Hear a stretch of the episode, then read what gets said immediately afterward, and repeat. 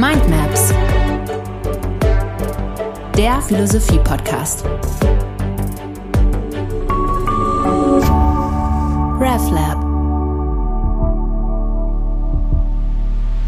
Peter, hier sind wir wieder in geistiger Gesellschaft mit den Vorsokratikern. Heute geht's um Demokrit und um die Frage nach dem Materialismus, um die Frage, ähm, ist das, was wir mit Händen greifen und mit unseren äh, Sinnesorganen wahrnehmen oder untersuchen können, ist das alles, was es gibt oder gibt's da noch mehr?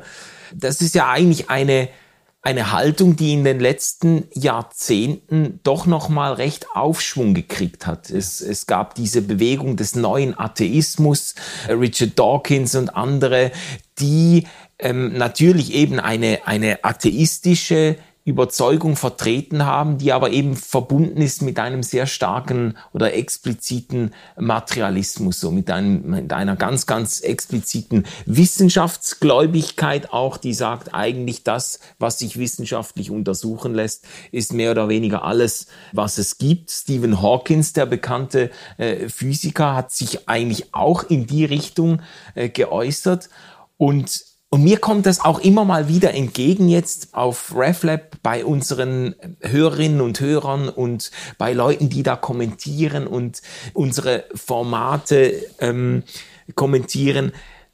So diese, diese ganz, ganz feste Überzeugung, Leute, was redet ihr überhaupt noch über Gott und über ewiges Leben und über, äh, weiß nicht, metaphysische Fragen und so. Das hat sich mhm. doch alles erledigt, Leute. Wir leben im Zeitalter der Wissenschaft. Die Wissenschaft hat Gott längstens begraben und all diese Theorien erübrigt. Wir sollten uns besser an das halten, was man untersuchen und beweisen kann. Das ist so, mhm. äh, ist interessant, das ist so eine eigene, eine eigene Bubble, die ganz oft auch mit uns äh, interagiert jetzt auf RefLab. Leute, die davon ganz, ganz fest überzeugt sind und nicht verstehen können, wie sich äh, halbwegs intelligente Menschen überhaupt noch mit spirituellen oder religiösen Fragen beschäftigen können. Das, das fußt auf einer sehr, sehr überzeugten äh, materialistischen Haltung. Demokrit, mit dem wir uns heute beschäftigen, der hat da ein Stück weit Grundlagen für gelegt. Kannst ja. du das mal ausführen? Ja, ich gehe aber auch zunächst mal noch auf das zu, was du zu Beginn gesagt hast. Äh, ich glaube, dass es nicht nur eine Bubble ist, mhm. sondern äh, wir können ja für unsere westlich geprägten äh, Gesellschaften mehr oder weniger drei Mindsets unterscheiden. Das eine wäre traditionsorientiert, ohne Wertung formuliert, prämodern. Hier denkt man noch klassisch metaphysisch von dem geordneten Kosmos her. Dann haben wir das postmodern pluralistische Mindset, das mehr oder weniger mit Wissenschaft sehr pragmatisch umgeht, jedenfalls nicht von der Wissenschaft die Welterlösung erwartet. Mhm. Und wir haben eben als dritten Mainstream im modernen, kritisch-rationalen Mindset äh, diesen naturalistischen Reduktionismus. Also das ist natürlich ein Begriff, in dem sich sehr, sehr viel zusammenfasst. Gehen wir mal erst auf, auf äh, den Begriff des Reduktionismus ein.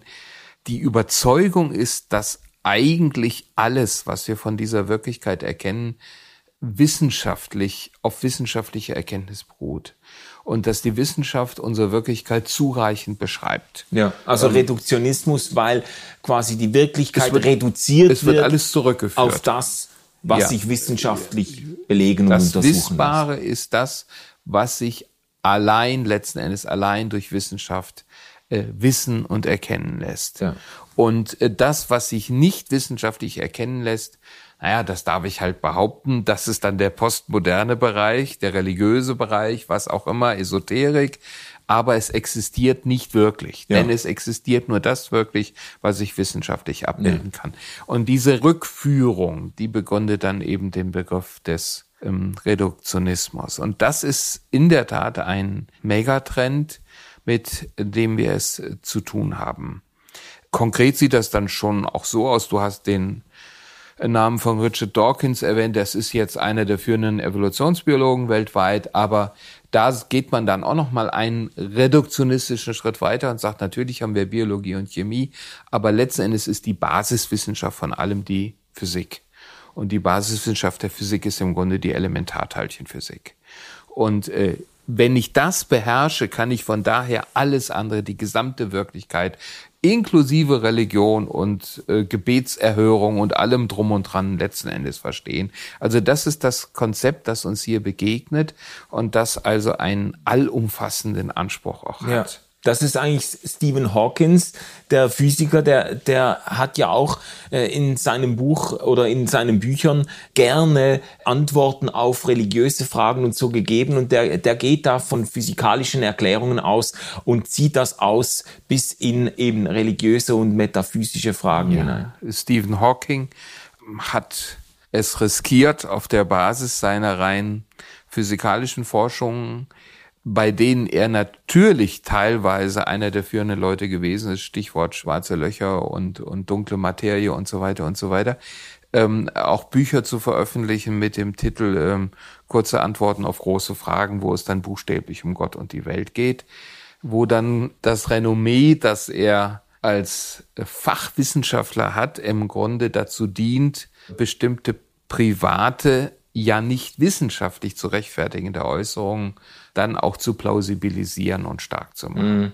Das ist jetzt schon, äh, das ist jetzt schon ein ein bisschen eine Kritik. Genau, ein kritischer Anschlag, äh, auf den wir zurückkommen. Aber lass uns mal bei Demokrit ansetzen. Demokrit noch Was ansetzen. gibt's bei ihm zu lernen?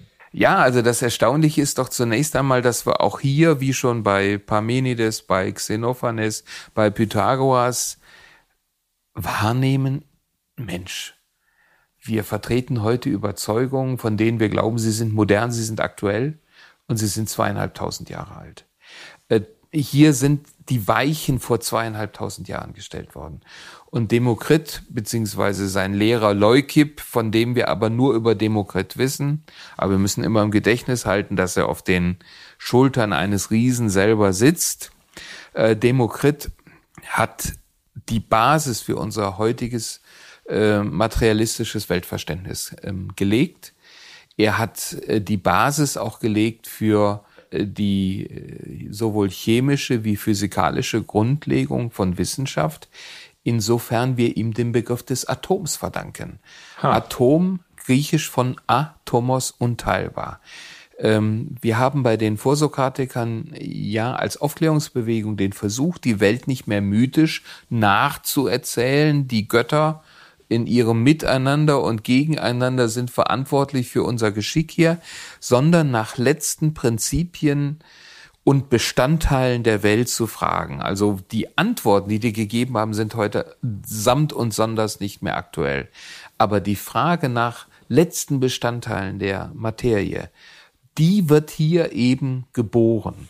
Und das ist das eigentlich Spannende. Und hm ähm, Demokrit kann dann sagen, alles besteht aus, jetzt ist schon interessant, Vakuum und Atomen. Also er denkt schon auch diesen Zwischenraum, das ist äh, sehr, sehr interessant, äh, dass hier ähm, dieses Konzept des Vakuums schon auch äh, auftaucht das wir ja später im Bereich der äh, Physik aufgegeben haben. Nicht? Also im Mittelalter gab es dann die verbreitete Überzeugung, mit, der Pascal dann aufgeräumt hat, dass die Natur das Leere fürchtet. Also wir, wir haben hier schon eine sehr, sehr frühe und äh, hochreflektierte naturphilosophische, wenn man so will, naturwissenschaftliche Konzeption. Und diese Atome, also ähm, kontraintuitiv, sagt äh, Demokrit, es ist eben nicht so, dass wir äh, unsere Wirklichkeit, ähm, dass wir das, was wir vorfinden, immer noch mehr zerkleinern können, immer noch weiter teilen können, sondern es gibt letzte kleine Bestandteile der Welt, mhm. Atome.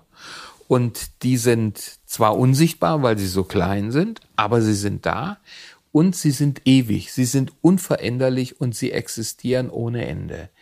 Und dieses Konzept von Atomen hat ja bis ins 20. Jahrhundert, wenn man so will, gilt es auch heute noch in gewissen groben Atomtheorien, äh, hat es äh, immer, immer neue Überarbeitungen erfahren. Also das Konzept, dass ich von atomaren oder dann auch subatomaren Teilchen ausgehe, ähm, hat bis hin zu Rutherford und, und Bohr unser Denken über Materie bestimmt. Ja. Und bevor man ihn kritisiert, muss man eben genau das mal erst festhalten ja. und sagen, das ist eine bahnbrechende Denkleistung.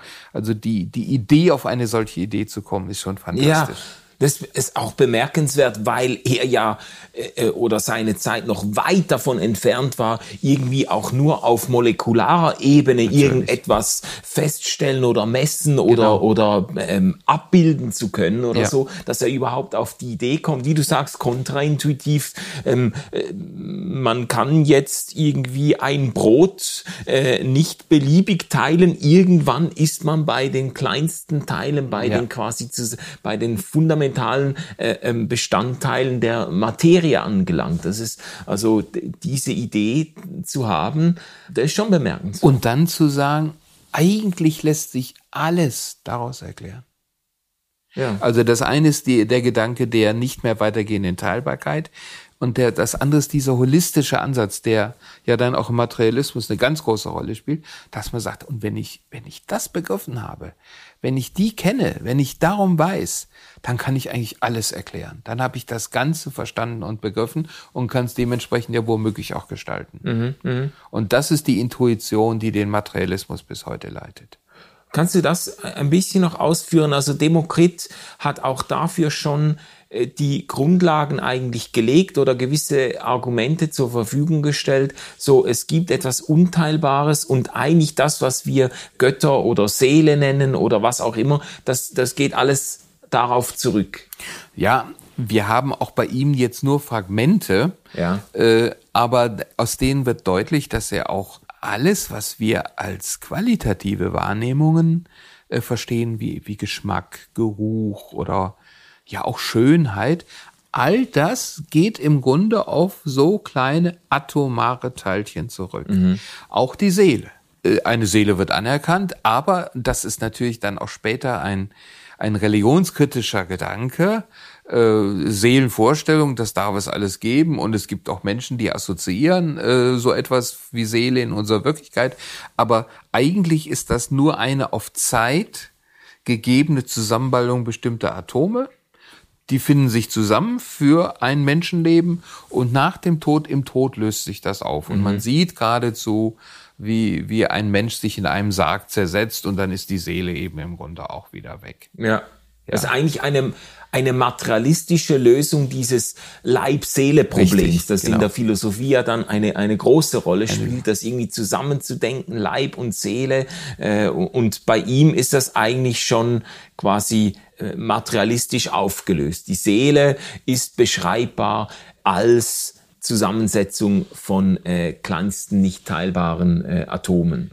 Richtig. Es ist eine Lösung des Problems durch Auflösung des Problems. ja. ja. Äh, interessant ist, dass er von Seele spricht. Er bestreitet gar nicht, dass das gibt, sondern er sagt, eigentlich steht dahinter eben eine materielle Basis mhm. auf Zeit. Ja. Und äh, wir haben übrigens heute ja dann im Bereich der Neurowissenschaften oder besser Neurophilosophie ähnlich radikale Ansätze, die sagen, ja, ist gar nicht zu bestreiten, dass Menschen Erleuchtungserfahrungen machen, dass sie äh, bei Gebeten etwas erleben, aber mhm. das Ganze hat letzten Endes eine äh, durch bildgebende Verfahren abbildbaren äh, physiologische Basis und äh, in diese physiologische Basis hat letzten Endes dann wieder eine chemische beziehungsweise eine physikalische Basis. Ja. Auch hier lässt sich dann die Seele, die eine religiöse, die ein religiöses Erlebnis äh, hat,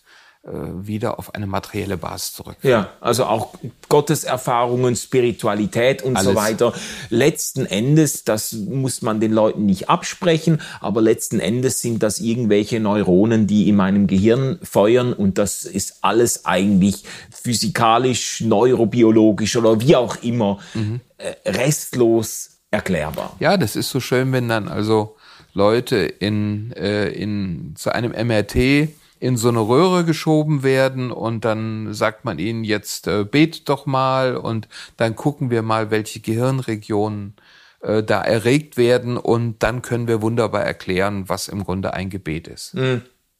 Wo ist das Problem jetzt bei dieser Reduktion, wie du sie beschrieben hast, oder bei dieser einlinigen Erklärung? Ja, das Problem besteht in der Reduktion. Also, dass ich, wenn ich ein solches bildgebendes Verfahren anwende, äh, natürlich etwas wahrnehme, dass sich mir Wirklichkeit jetzt unter einer bestimmten Perspektive erschließt.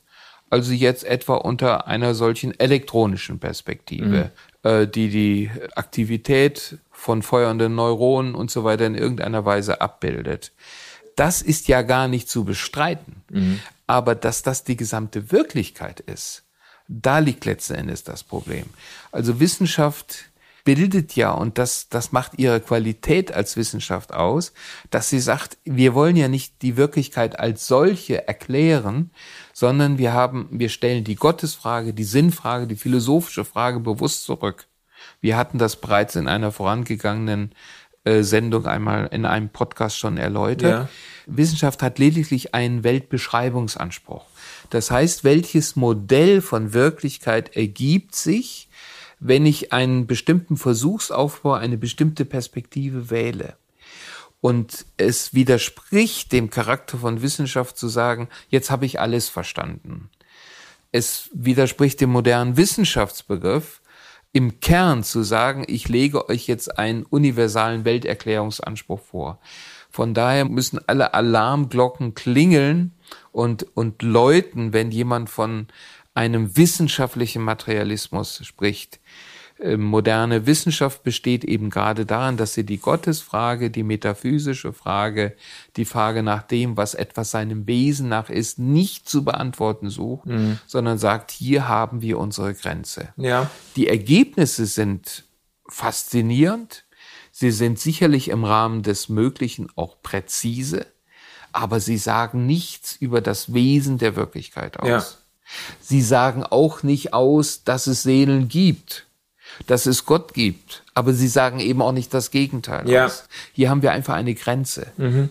Also mit anderen Worten, das Problem ist jetzt nicht unbedingt, dass man einen religiösen Menschen äh, in die Röhre schiebt, in einen Emery schiebt und beobachtet, was beim Gebet abgeht. Das ist faszinierend zu sehen. Ja. Äh, schau mal, das passiert in deinem Gehirn, in deinen äh, Frontallappen oder wo auch immer, wenn du betest. Das ist nicht das Problem. Das Problem ist, wenn man sagt, das ist alles, was alles, passiert, richtig, wenn du genau. betest. Ja.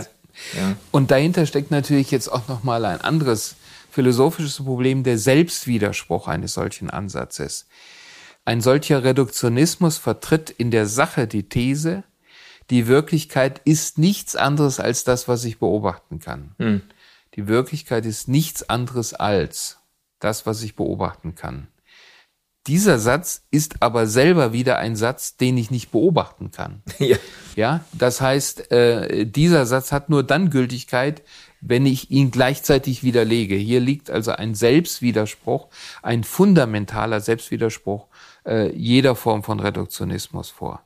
Weil das, weil das Nichts anderes, weil das nichts anderes sich eben nicht auf diese Weise beweisen lässt. Es lässt sich nicht empirisch zeigen dass es nur das gibt, was es empirisch gibt, weil ich damit eine Aussage mache, die den Bereich des Empirischen, der Erfahrung ja gerade überschreitet. Gerade überschreitet, ja. ja. Ich müsste quasi hinter die Grenze des empirisch Feststellbaren gucken, um zu sehen, um zu beweisen, dass da nichts ist. So ist es. Womit ich allerdings schon hinter der Grenze wäre. Also ja. das, äh, das, mhm. Ich brauche die Metaphysik, um zu sagen, es gibt keine Metaphysik.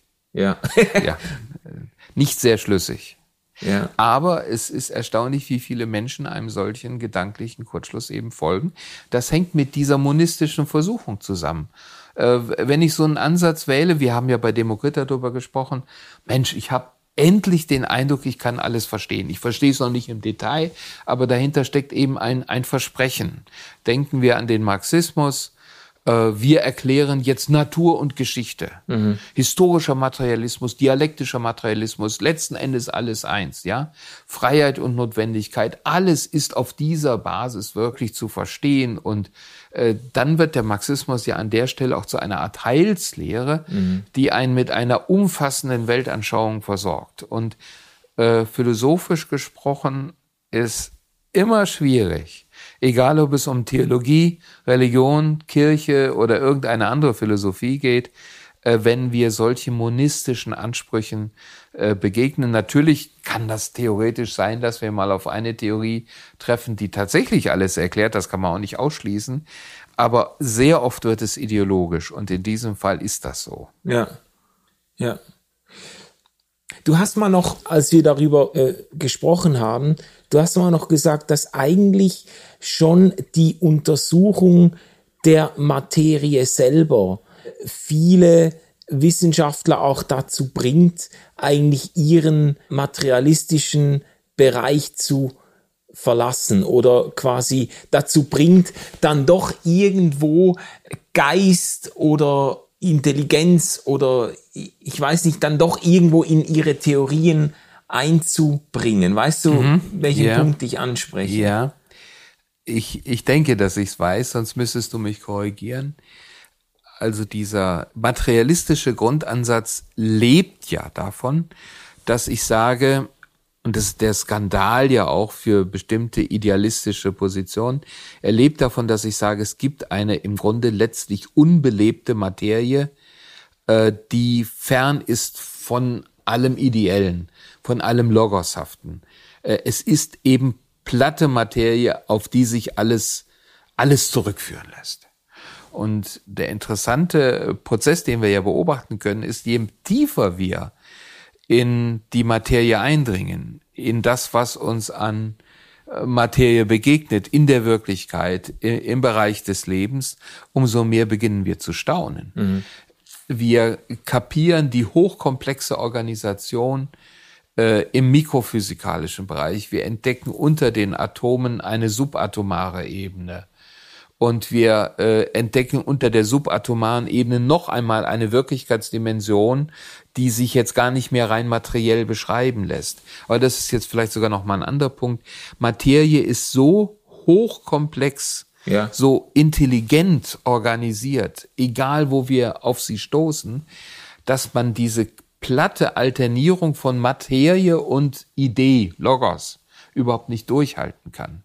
Mhm. Ja. Also dass selbst Wissenschaftler, die eigentlich unter materialistischen Voraussetzungen antreten, ja. dann irgendwann in ihren Erklärungen doch verdächtig metaphysisch werden, oder? Ja, und äh, tatsächlich, dass es da diesen Moment gibt, wo man das rein wissenschaftliche meint, einfach verlassen zu müssen. Da gibt es tausend Beispiele dafür. Also ein Beispiel, was mir gerade einfällt, ist die Chaostheorie. Ja, mhm. da dringt man ein und dann gelingt es jemand, diese Fraktale eben auch optisch sichtbar zu machen. Und du denkst, Mensch, da wird ja etwas von einer Ordnung sichtbar im Chaos selber. Ja. Und du sagst, was steckt denn eigentlich dahinter? Oder das anthropische Prinzip. Ja. Ähm, oder wir gucken äh, die Aufnahmen an, die uns jetzt aus weit entfernten Sonden, teilweise über Jahre unterwegs, äh, zugeschickt werden und wo wir etwas in unsere Milchstraße hineinschauen.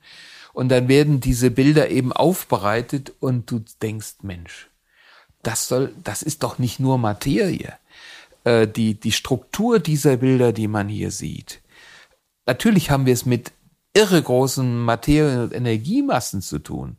Aber klar ist eben, dass da eine Struktur drin ist. Mhm. Ja, also im Großen wie im ganz Kleinen letzten Endes. Und äh, ja, das eben kurz angedeutete anthropische Prinzip, äh, dass wir überall im, im Universum, im ganz Kleinen und im ganz Großen, auf Konstanten treffen, die offenbar sehr, sehr genau eingestellt sind und in der Materie auf solche Konstanten treffen und die überhaupt erst leben letzten Endes, wie wir, wie wir es darstellen. Ermöglich. Ja. Das sind wir eigentlich in der Nähe äh, bei dem, was wir zu Pythagoras besprochen so haben, auch. Ja. und bei diesem äh, ähm, Intelligent Design Argument und so weiter, also dass in der Materie selbst, in der Untersuchung der Wirklichkeit um uns herum äh, deutlich wird, da ist äh, Ordnung drin, da ist Struktur drin, da ist Design drin, da ist irgendwo Intelligenz drin, äh, dass nicht beweist, dass es einen Gott gibt, aber das den Gedanken durchaus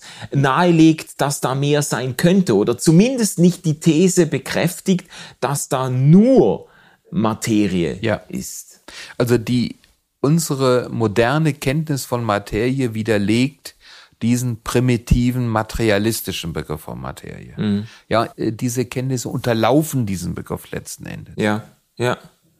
Was lässt sich jetzt, ich sag mal, christlicherseits mit Demokrit oder mit einem Materialismus machen? Was, wie, wie inwiefern kann man, kann man das würdigen und inwiefern ist der christliche Glaube auch ein Weg, eben Materialismus zu, zu überwinden? Ja, also zunächst einmal gibt es ja eine ganz tiefe und große Verwandtschaft. Im Gegensatz zu vielen anderen Religionen entmythologisiert der christliche Glaube ja ähm, den Menschen auch in seiner Vergottung radikal bei jeder Beerdigung. Von Staub bist du, zu Staub wirst du wieder werden. Oder der Adam ist der von der Adama genommene, der erste Mensch, der urtypisch für alle Menschen steht, ist derjenige, der vom Erdboden genommen ist, Inbegriff des, Ja. des Materiellen. Also in seinem Namen, in Adam, in seinem Namen, Namen. drin ist schon quasi diese Bindung an die Erde, an den Staub, an das, an die Materie. Ja, richtig. Und die Nefesh, die Seele hebräisch, die setzt im Grunde auf diese materiellen auf. Also ich kenne keine andere Religion, äh, kein ja kein anderes weltanschauliches Konzept, das so sehr von der Bedürftigkeit des Menschen ausgeht, dass auch den Geist, auch den Geist, den Logos, das Denkvermögen so stark, so massiv zurückbindet an die materielle, in Anführungsstrichen, an die materielle Basis, Ja. die wir haben, ja. Ja. Also der äh, Paulus kann im Neuen Testament von der Vernunft des Fleisches sprechen. Fleisch als Ausdruck der, der Hinfälligkeit, äh, der hinfälligen materiellen Zusammensetzung des Menschen. Äh, Da, da ist eine ganz, ganz tiefe Wahrheit und äh, Christentum und christliche Kirchen sind nicht immer der Versuchung entgangen, lieber zu einem Platonismus dann äh, Zuflucht zu nehmen und im Menschen im Wesentlichen das Seelenwesen zu sehen Ja. und den Leib zu verachten. Also das, ähm, der Materialismus macht uns sehr realitätsbezogen. Diese Perspektive, die uns hier begegnet, ist uns nicht einfach fremd. Aber, und jetzt kommt das große Aber, das wir schon ein Stück weit angesprochen haben, die Gefahr besteht eben in der Reduktion des Menschen auf diese materielle Dimension. Wir müssen Ja. uns immer klar machen, dass das eine wichtige Perspektive ist, aber eben bloß eine Perspektive. Und wenn wir diese Perspektive verabsolutieren, dann droht die Gefahr, dass wir unmenschlich werden. Ja, dann kann ich eben ausrechnen, wie das im Internet ja auch möglich ist. Was ist ein Mensch wert? Und der 70 Kilo hat und dann das bis das Wasser ist nicht besonders viel. Dann kann ich nach den Rohstoffen gucken, die ich da sonst noch finde. Ich habe mal eine Rechnung gelesen von 13,62 Euro. Das im Grunde die Nazis sind ähnlich verfahren. Ja, also wenn man äh, Juden dann umgebracht hat, man hat eben geguckt, was kann man aus ihnen letzten Endes noch gewinnen, wie kann man sie verwerten. Das ist auch eine reduktionistische Perspektive. Ich unterstelle sie nicht den Vertretern einer materialistischen Weltanschauung, aber ich sage, es wird schwer, sich einer solchen Perspektive letzten Endes zu entziehen. Das heißt, die materialistische Perspektive stellt mich vor die Frage, ist der Mensch noch mehr? Und da gibt uns das Neue Testament eine Antwort, die uns eine Perspektive gibt. Im Neuen Testament heißt es, dass Gott alleine Unsterblichkeit hat, aber dass wir deshalb etwas gelten, weil Gott uns sein Leben auch nach dem Tod geben will, dass er uns äh, eine darum auch für dieses Leben, das wir haben, schon eine Würde gibt, die über das, was wir als Basar, als Fleisch, als Materie sind, hinausreicht. Ähm, wir kennen alle den Begriff der, der Gottesebenbildlichkeit, in dem fasst sich das zusammen. Wir sind eben nicht nur das, was wir aus einer bestimmten biologischen oder physikalischen oder chemischen Perspektive sind, sondern der christliche Glaube spricht uns zu, du bist ein Ebenbild Gottes. Und das gibt dir deine Würde, nicht das, was wir in naturwissenschaftlicher Perspektive in dir sehen. Ja, ja. Und das, das Interessante ist ja, dass dir jetzt mal abgesehen von den religiösen Bezügen, die du jetzt hergestellt hast, aber dass dir jetzt die allermeisten Materialisten darin natürlich recht geben würden. Eben die allermeisten Materialisten würden natürlich nicht sagen, dass ein Menschenleben 13,26 Euro wert ist ja. äh, oder dass man Menschen jetzt rücksichtslos irgendwie nach ihrer, ich weiß doch auch nicht, Verwertbarkeit äh, ausnehmen könnte, sondern die, die würden ja sagen, nein, natürlich, natürlich hat der Mensch eine, eine besondere würde. Und natürlich äh, gibt es äh, Menschen in meinem Leben, die mir wahnsinnig ans Herz gewachsen sind, die ich liebe und die mir, die ich hochschätze und für die ich vielleicht sogar mein eigenes Leben hingeben würde ja. und so weiter. Es ist vielleicht dann schwierig, das unter materialistischen Voraussetzungen zu erklären oder zu begründen. Ja. Ja. Wir kommen jetzt insofern in ein heißes Gebiet hinein, als jemand, der seine Zugehörigkeit zu einer Institution nicht verleugnen kann, die sich zahlloser Verbrechen gegen die Menschlichkeit eben auch schuldig gemacht hat. Also ich spreche von den christlichen Kirchen, ja. auch von den protestantischen, auch von den Schweizer protestantischen Kirchen. Ja. Äh, ist es ganz schwer, über, darüber zu reden, wo woanders solche äh, Verletzungen passiert sind. Aber äh, nach diesem Vorspruch darf ich sagen, dass doch auch die verschiedenen Varianten des Kommunismus, ob es jetzt ein Leninismus, Stalinismus war oder ein Maoismus war, bis in die Gegenwart hinein eine besondere Anfälligkeit gehabt haben, genau diese Würde des Menschen eben auch zu vergessen mhm. und ihn als Mittel zu sehen, als äh, Instrument zu sehen, um den Menschen überragende höhere Ziele zu erreichen. Ja. Das will ich gar nicht bestreiten. Während wir im, im Westen doch eine konsensfähig immer noch eine kantianische Ethik vertreten, die den Menschen als letzten Zweck sieht mhm. und sagt, das ist der Mensch als solcher ist seinem Wesen nach nicht instrumentalisierbar. Und diesen Gedanken kann ich eigentlich nur festhalten, wenn ich davon ausgehe, dass der Mensch eine absolute Würde hat, die er aus dem Gegenüber zu einem absoluten gewinnt. Mm, mm. Also du würdest sagen, dass selbst da, wo diese Überzeugung von der unveräußerlichen Würde des Menschen und von von einem nicht bezifferbaren Wert des Menschen jetzt nicht mehr religiös begründet ist, dass sie immer noch lebt von diesem, ja. ich sage jetzt mal, von diesem jüdisch-christlichen ähm, Narrativ oder äh, Grundwasserspiegel.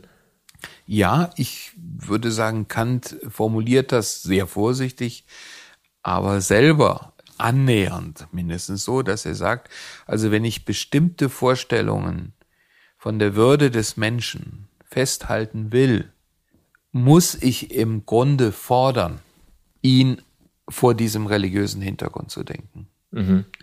Das ist kein Beweis für diese Dimension, aber es bedeutet, wenn ich ein bestimmtes humanes Bild vom Menschen festhalten will, dann muss ich im Grunde implizit den, die Gottesrelation mitdenken. Mhm. Mhm. Also könnte man sagen, ähm, um jetzt auf den Materialismus zurückzukommen, man könnte sagen oder müsste beides festhalten. Es ist vielen Menschen, die grundsätzlich sich zu einem materialistischen Weltbild bekennen würden, ist es möglich, eben äh, die Würde des Menschen und Ethik und Moral und so weiter hochzuhalten, auch wenn sie, auch wenn sie begründungsmäßig auf dünnem Eis eigentlich stehen. Und die Gefahr ist aber doch da, dass dieses Eis einbricht. Also das hat man historisch gesehen an vielen Stellen. Es ist aber umgekehrt auch möglich, jetzt innerhalb äh, eines christlichen ja. Weltbildes ist es möglich, eigentlich an der äh, Gott-Ebenbildlichkeit des Menschen ähm, festzuhalten und dann doch eine sehr, das, das, das erste, was ich genannt habe, wäre ja eine selige, äh, eine glückliche Inkonsequenz. Mhm. Und das wäre dann, das zweite wäre dann eine sehr unglückliche Inkonsequenz, dass man, dass man unter christlichen Voraussetzungen die Würde und den Wert des Menschen immer noch mit Füßen treten kann. Ja. Aber der entscheidende Unterschied besteht eben darin, und den hast du sehr schön markiert, ähm, dass wir immerhin sagen können, es ist eine Inkonsequenz vom Wesen des christlichen Glaubens, von der Art und Weise her, äh, wie Jesus das Wesen des Menschen vergegenwärtigt, wie er sich ihm zuwendet, wie er den Wert des Menschen in jeder einzelnen konkreten äh, Begegnung äh, heraushebt, ist das eben als Inkonsequenz, als Abusus, als Abfall, ja. als Katastrophe letzten Endes markierbar. Und genau das fällt doch sehr schwer, wenn ich jetzt von einem, von einem materialistischen Reduktionismus ausgehe. Ja. ja. Also Peter, vielen Dank für diese Einblicke in Materialismus und in auch, ich fand das auch sehr stark, wie du, wie du gezeigt hast, dass eben der christliche Glaube oder auch die, die biblische Überlieferung den Menschen einerseits sehr, sehr stark in seiner Materialität, in seiner Erdgebundenheit äh, lokalisiert und auch äh, würdigt und sagt, das ist unser Ort und das ist keine Schande, ja. sondern das ist auch eine Auszeichnung. Es ist ja auch faszinierend, dass die Gott-Ebenbildlichkeit, wie sie in den Schöpfungsbericht, im zweiten Schöpfungsbericht äh, vorkommt, äh, eben nicht eine Beschreibung ist, die nur eine, eine geistige Ähnlichkeit oder so andeutet, sondern mhm. eigentlich eine sehr handfeste Beschreibung auch einer körperlichen Gestalt. Beschreibt. Da könnte man die, die Brücke dann natürlich zurückschlagen oder vorausschlagen zur Begegnung Gottes mit dem Menschen in Jesus Christus, dass Gott dem Menschen auch sehr handfest und erdgebunden und ausgesprochen äh, materiefreundlich, um das mal so zu sagen, als Mensch unter die Augen tritt. Ja, es geht offenbar nicht anders. Ja. Ja. Peter, vielen Dank. Ähm, wir sehen uns wieder und verabschieden auch alle Zuhörerinnen und Zuhörer dieser ersten Folgen zu den Vorsokratikern. Ja, wir machen weiter mit Platon und Aristoteles. Ja, sehr schön. Gut. RefLab